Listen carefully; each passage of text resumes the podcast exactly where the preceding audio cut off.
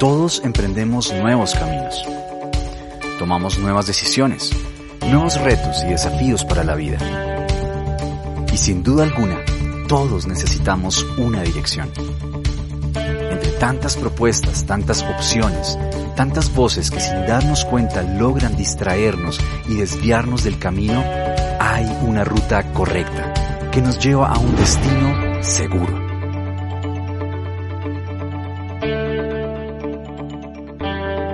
Sabiduría esencial para un mundo complejo.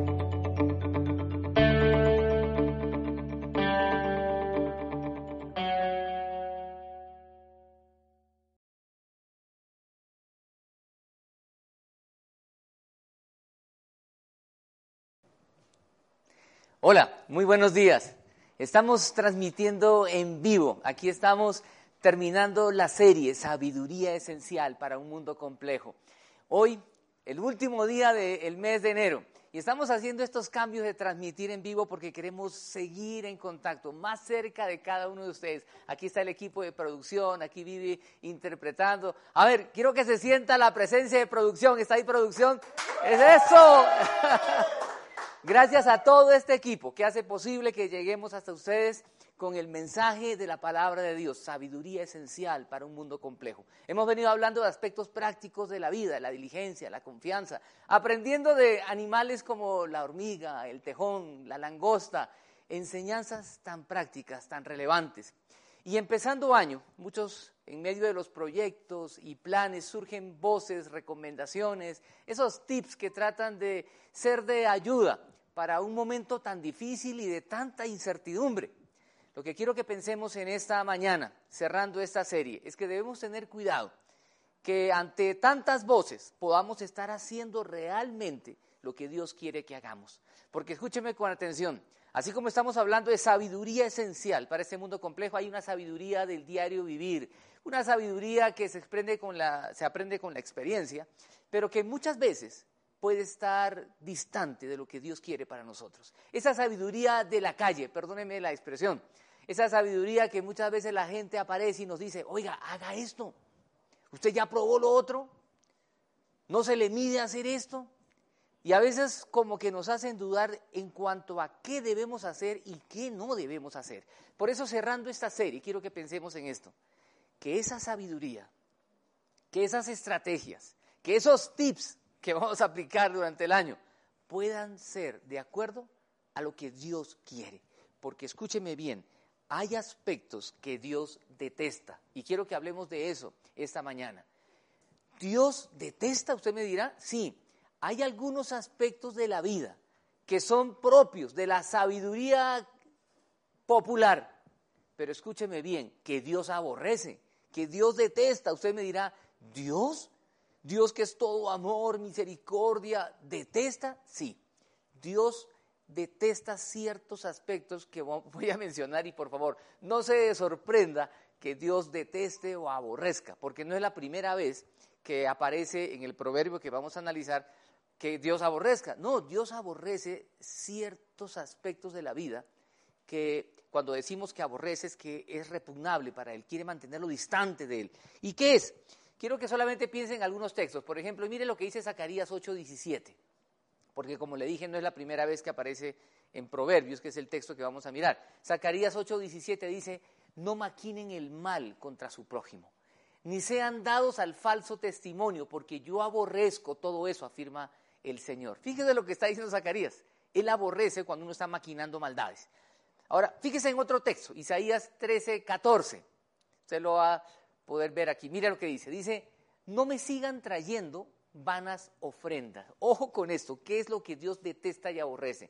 La religiosidad. Vea lo que dice. El incienso es para mí una abominación. Luna nueva, día de reposo, asambleas convocadas. No soporto que con su adoración me ofendan.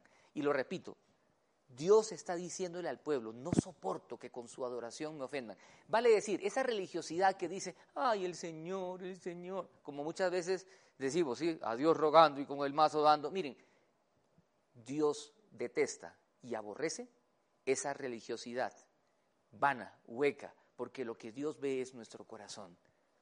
Dios aborrece eso. Isaías 61, 8 dice lo siguiente. Dice Isaías 61, 8. Va a decir, yo el Señor amo la justicia, pero odio el robo y la iniquidad. El robo, Dios lo detesta. Y hay muchas maneras de robar, por, por cierto, ¿cierto? Maneras sutiles de hacerlo o de justificar a veces el robo. Lo que quiero que aquí podamos notar es que la sabiduría de Dios detesta ciertas cosas que la sabiduría popular hace. Y Dios aborrece estas cosas. Y el proverbio en el que quiero que pensemos dice lo siguiente, y se lo quiero leer. Dice Proverbios capítulo 6, versículos 16 al 19, dice lo siguiente, hay seis cosas que el Señor aborrece y siete le son detestables. Imagínense, cosas que Dios aborrece y detesta. Por favor, si Dios aborrece y las detesta, pues ojalá nosotros nunca las hagamos. Por más que otros nos digan, esta es la manera de hacerlo. No, Dios las detesta. ¿Y cuáles son? Vea lo que dice, versículo siguiente. Dice el versículo 18, perdón, 17, los ojos, los ojos que se enaltecen, la lengua que miente, las manos que derraman sangre inocente. Luego el versículo 18, el corazón que hace planes perversos, los pies que corren a hacer lo malo. Continúa el proverbio y dice, el falso testigo que esparce mentiras, el que siembra discordia entre, entre hermanos. Son cosas que Dios aborrece. Por tanto, cuando en este año, 2021, ya mañana empieza febrero, se acabó eh, este mes, y estemos evaluando, diciendo, ya pasó un mes, cómo van nuestros planes, cómo van nuestros proyectos, y surjan otra vez diversas voces tratando de darnos consejos de cómo seguir avanzando, tengamos la sabiduría de Dios para nuestra vida. Por eso hemos venido analizando el libro de Proverbios y no nos dejemos llevar por esa sabiduría popular que muchas veces hace cosas que Dios detesta y aborrece. Y quiero que pensemos en cada una rápidamente. La primera dice los ojos que se enaltecen. Los ojos que se enaltecen. ¿A qué se refiere? Que Dios detesta el orgullo. Cuando acá dice los ojos que se enaltecen, habla de esto, el orgulloso. Que muchas veces la gente nos dice, no, hágase respetar, saque ese orgullo que tiene por dentro. No, uno tiene que hacerse respetar. Sí, de acuerdo. Estamos de acuerdo en esto. Pero hay que tener cuidado con la soberbia, la presunción, el orgullo, porque Dios detesta esto. Dios detesta el orgullo. Quiero que piensen un versículo que dice así. Dice, bendeciré a los que tienen un corazón humilde y arrepentido. Fíjese lo que dice. Dios va a bendecir, bendeciré a los que tienen un corazón humilde y arrepentido.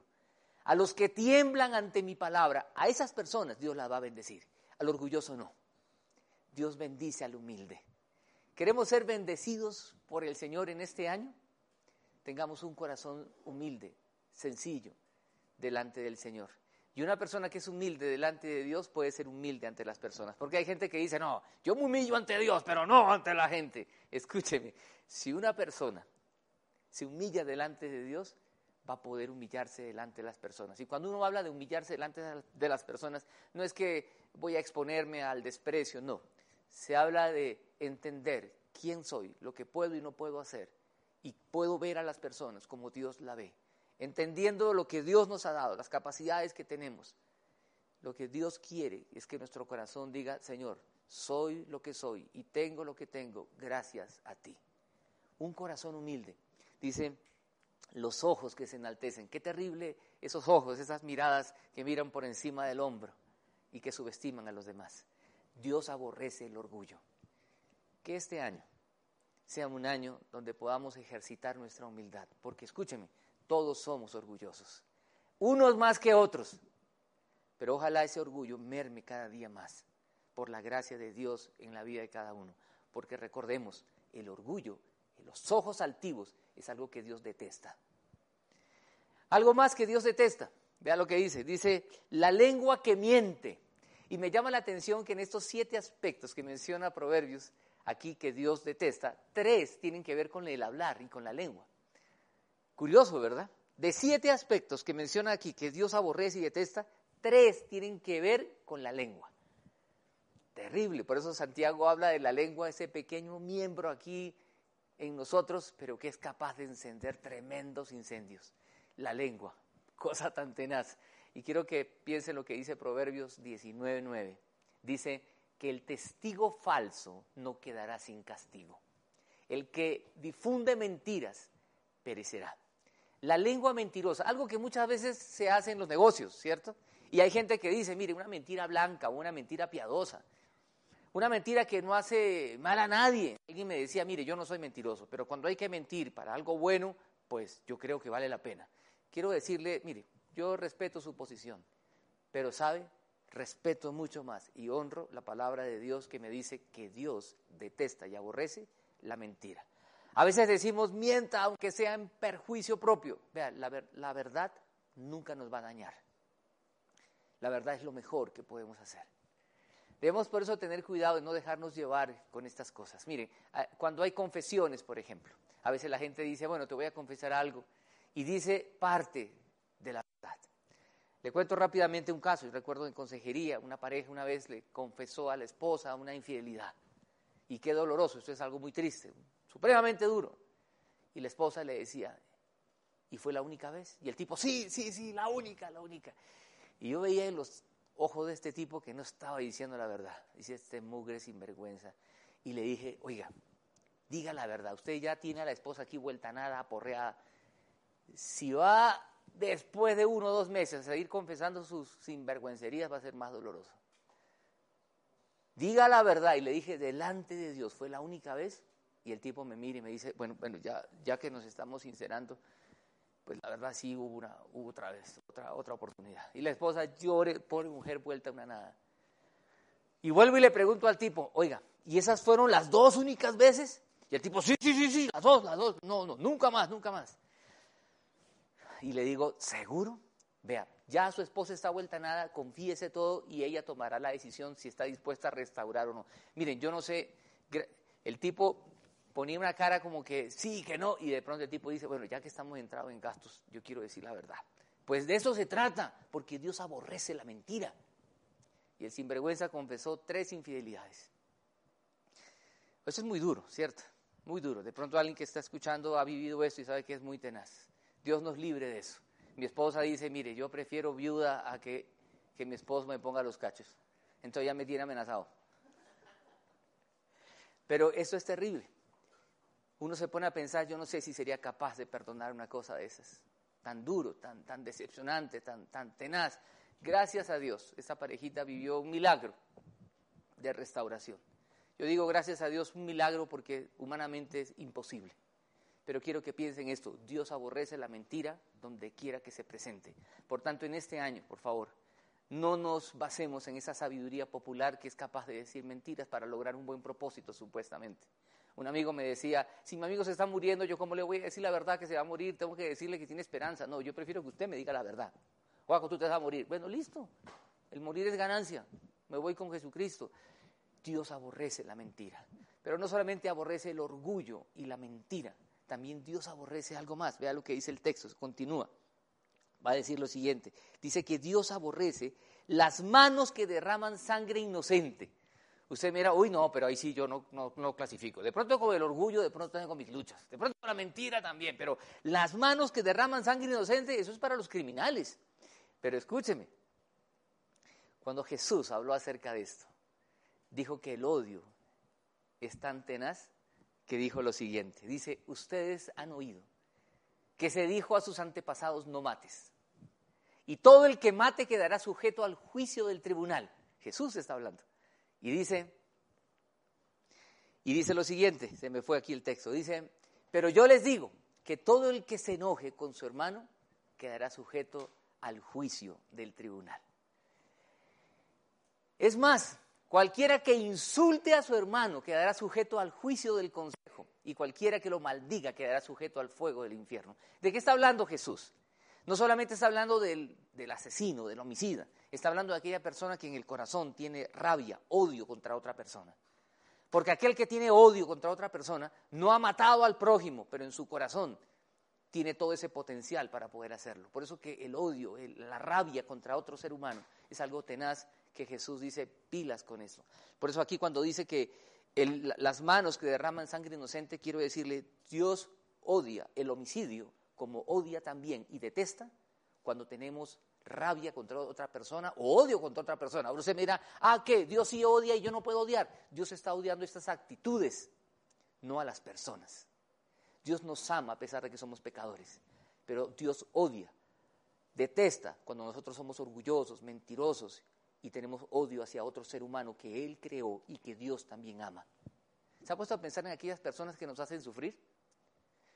Yo le digo, a veces en esta pandemia digo, Señor, ¿por qué muere gente tan linda y tan querida? ¿Por qué no se mueren esos desgraciados que hacen sufrir a tanta gente? ¿Usted no ha pensado eso a veces? Pero ¿sabe qué? Nos volvemos jueces nos volvemos jueces y comenzamos a decidir quién sí y quién no, cuando todos somos pecadores. Dios detesta cuando nosotros guardamos rabia, rencor hacia otras personas. La cuarta, quiero ir avanzando con esto, dice que Dios detesta el corazón que hace planes perversos. Aquí tiene que ver pensamientos, cuando uno comienza a pensar cosas. Dios detesta el corazón que hace planes perversos. Es decir, tiene que ver con nuestros pensamientos. Y quiero que piense aquí lo que dice también Mateo 15, 19. Dice, porque del corazón salen los malos pensamientos. Los homicidios, los adulterios, la inmoralidad sexual, los robos, los falsos testimonios y las calumnias. Cuando tenemos pensamientos obscenos. Cuando tenemos pensamientos pervertidos. ¿Le ha pasado? Cuando ve televisión, casi todo programa de televisión siempre tiene escenas subidas de tono, ¿cierto? o insinuantes o perturbadoras. Dios detesta los pensamientos. Dios detesta esos pensamientos que hay en el corazón que son perversos. El Salmo 139, 23, 24 dice, examíname, oh Dios, y sondea mi corazón. Ponme a prueba y sondea mis pensamientos. Fíjate si voy por el mal y guíame por el camino eterno. Qué importante tener pensamientos puros. Y por eso hicimos una serie de la mente, asombrosamente, cómo cuidar la mente. Porque cuando comenzamos a albergar pensamientos perversos, inmorales o lo que sea, estamos deshonrando a Dios y Dios detesta esos pensamientos. Por eso cuando venga un pensamiento malo a la, a la mente que nos pasa a todos, quítelo, quítelo de una. Recuerde esa frase que hemos citado varias veces de Martín Lutero. No puedo evitar que los pájaros revoloteen sobre mi cabeza pero sí puedo evitar que hagan nido en ella. Por eso cuando llegue ese pensamiento malo, pensemos, Dios detesta ese pensamiento, yo lo voy a quitar, porque yo quiero detestar lo que Dios detesta. Y no quiero guardar esos pensamientos en mi corazón. Hay algo más y quiero seguir avanzando. Dios detesta los pies que corren a hacer lo malo. Y esto tiene que ver ya con actos, porque esto de pensamientos tiene que ver con actitudes. Los actos que son resultado de las actitudes. Los pies que corren a hacer lo malo. Por eso Isaías 59, 7 dice, sus pies corren hacia el mal, se apresuran a derramar sangre inocente, sus pensamientos son perversos. Vea, los pensamientos, primero un pensamiento, luego un acto. Sus pensamientos son perversos, dejan ruina y destrucción en sus caminos. Dios aborrece cuando nosotros comenzamos a hacer aquellas cosas que van en contra de su voluntad. Por eso otra vez, cuando decimos que Dios aborrece y Dios detesta, es porque eso es contrario al carácter de Dios. Y no estamos hablando que Dios detesta a la persona, detesta lo que estamos haciendo. Y Dios quiere por eso que nosotros tengamos una sabiduría esencial que viene del cielo y no esa sabiduría popular que muchas veces piensa en tumbar al otro con tal de lograr mis propósitos. Esa sabiduría popular que no le importa el resto, que de manera egoísta quiere avanzar, no importa a quién atropelle o bote en el camino. Qué triste que en equipos de trabajo, en las empresas, aún en la iglesia a veces puede pasar esto. ¿Sabe por qué? Porque el corazón humano es dañado. El corazón del hombre es así de pervertido y necesitamos de la gracia de Dios para ser transformados. Hay algo más. el sexto aspecto que Dios aborrece, el testigo falso que esparce mentiras. Otra vez viene el tema de la lengua. Le dije tres veces, de siete, son tres aspectos que tienen que ver con la lengua. Por eso Proverbios 19.9 dice, el testigo falso no quedará sin castigo. El que difunde mentiras perecerá. Tengamos cuidado con esto. Cada vez que tengamos que emprender otra vez proyectos, planes o resolver una situación en este año tan difícil donde todo es incierto, tanta incertidumbre. Algunos nos preguntan, oiga, ¿cuándo vamos a volver al edificio de la Confra? ¿Cuándo hay un nuevo autoconfra? Todo es tan incierto. Teníamos planes para enero, todo se postergó porque esta segunda ola, entonces nos toca esperar. Pero lo que aquí está diciendo Proverbios, esa sabiduría esencial, es que Dios detesta estos aspectos y que por favor nosotros los mantengamos lejos de cada uno de nosotros. Y lo último que menciona, dice, el que siembra discordia entre hermanos. Esto que muchas veces es subestimado. Ahora quiero que también piensen esto, por favor. Aquí está hablando el que siembra discordias. Y lo pone al mismo nivel que el que mata, porque dice el que derrama sangre inocente. Fíjense, algunos tratan de ver como niveles de pecado, ¿cierto? Un pecado más grave que otro. El que siembra discordias, el que anda haciendo chismes, el que va y dice, usted no sabe la última. O aquellos que son más espirituales, a veces, centro de los cristianos, ¿cierto? Le cuento para que ore. O aquel que comienza a imaginar y dice, yo creo, y comienzan a suponer cosas. Mire, aquí Dios está diciendo en su palabra, Dios detesta al que siembra discordias, con chismes, con malas interpretaciones o con especulaciones que muchas veces suelen suceder y mucho más en tiempos como estos, donde hay tanta incertidumbre aquel que siembra discordias, aquel que siempre está tratando de decir, ¿y por qué esto? ¿Ah? ¿Y por qué lo otro? Como tratando de meter cizaña. O aquel que dice, yo te cuento, pero por, favor, es solo para ti, a mí no me metas en eso. Que sea capaz de dar la cara. Mire, recuerdo una persona que me dijo una vez, vi a fulano de tal abrazando a una mujer que no era su esposa en el centro comercial tal. Y le cuento a usted porque usted es el pastor, para que vaya y tome cartas en el asunto. Yo le dije, ¿usted lo vio? Sí. ¿Y usted es capaz de ir conmigo y hablar con él? No, no, no, a mí no me meten en ese lío. Usted es el pastor. Una persona que se esconde no es una persona valiente de dar la cara y que busque el bien del otro. Ese que siembra discordias lo que está buscando simplemente es el protagonismo propio y está buscando el daño de los demás. Lo haga consciente o inconscientemente. Pero estas, estos aspectos son aspectos que Dios detesta y jamás debemos hacerlo. Por eso, a manera de conclusión, yo quiero ponerle lo siguiente. Quiero decirle que la sabiduría que viene de Dios dirija nuestros pasos, planes y proyectos. La sabiduría de esta sociedad compleja muchas veces se basa en aspectos que Dios detesta. Amemos lo que Dios ama y detestemos lo que Dios detesta. Jesús murió en la cruz por nosotros para que podamos vivir de una manera diferente, que honre su nombre y traiga bendición al ser humano. Pasemos nuestra vida en lo que Dios ama. Quiero ponerle dos preguntas para pensar, para reflexionar, para ir terminando. La primera pregunta es, ante los aspectos mencionados, el orgullo, la mentira, las discordias, los malos pensamientos, ¿en cuál de ellos se siente más vulnerable? ¿En cuál de ellos siente que soy más frágil? De pronto en el orgullo, en la mentira, en los malos pensamientos, en los actos, en las discordias. La segunda pregunta que quiero ponerle es, ¿qué produce en su corazón saber que Dios detesta estas cosas? Dios detesta y aborrece esto. Que nosotros podamos, por la gracia de Dios, vivir un cambio en nosotros.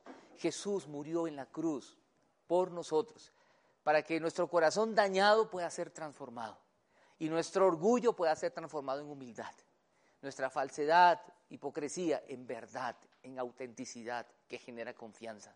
Y en vez de sembrar discordias, sembremos armonía. Es lo que Dios quiere hacer. En medio de este año de tanta incertidumbre, de tantos problemas en el seno familiar, conflictos en la familia, por una, una y otra decisión, que nuestras decisiones estén basadas en la sabiduría que viene de Dios y no esa sabiduría popular, que muchas veces, no siempre, pero muchas veces atenta contra la sabiduría de Dios. Quisiera orar orar por ustedes, orar por nosotros. ¿Cuánto necesitamos de esa sabiduría del cielo en estos tiempos tan difíciles? Acompáñame a orar. Yo le pido ahí donde está, por favor, cierre sus ojos un momento y ore conmigo. Queremos dirigirnos al Señor. Señor, en esta mañana venimos ante ti y te pedimos que nos hagas reflexionar en tu palabra, en lo que hemos leído. Queremos amar lo que tú amas y queremos detestar lo que tú detestas, porque queremos vivir como tú quieres que vivamos. Señor, extiende tu mano de gracia y bendición sobre todo el que está escuchando este mensaje, todo el que está conectado a esta transmisión o el que lo verá después. Y te pido que los bendiga, Señor, y permitas que tu palabra nos lleve a todos a vivir esa sabiduría esencial que tanto necesitamos. Oramos en el bendito nombre de Jesús. Amén y amén.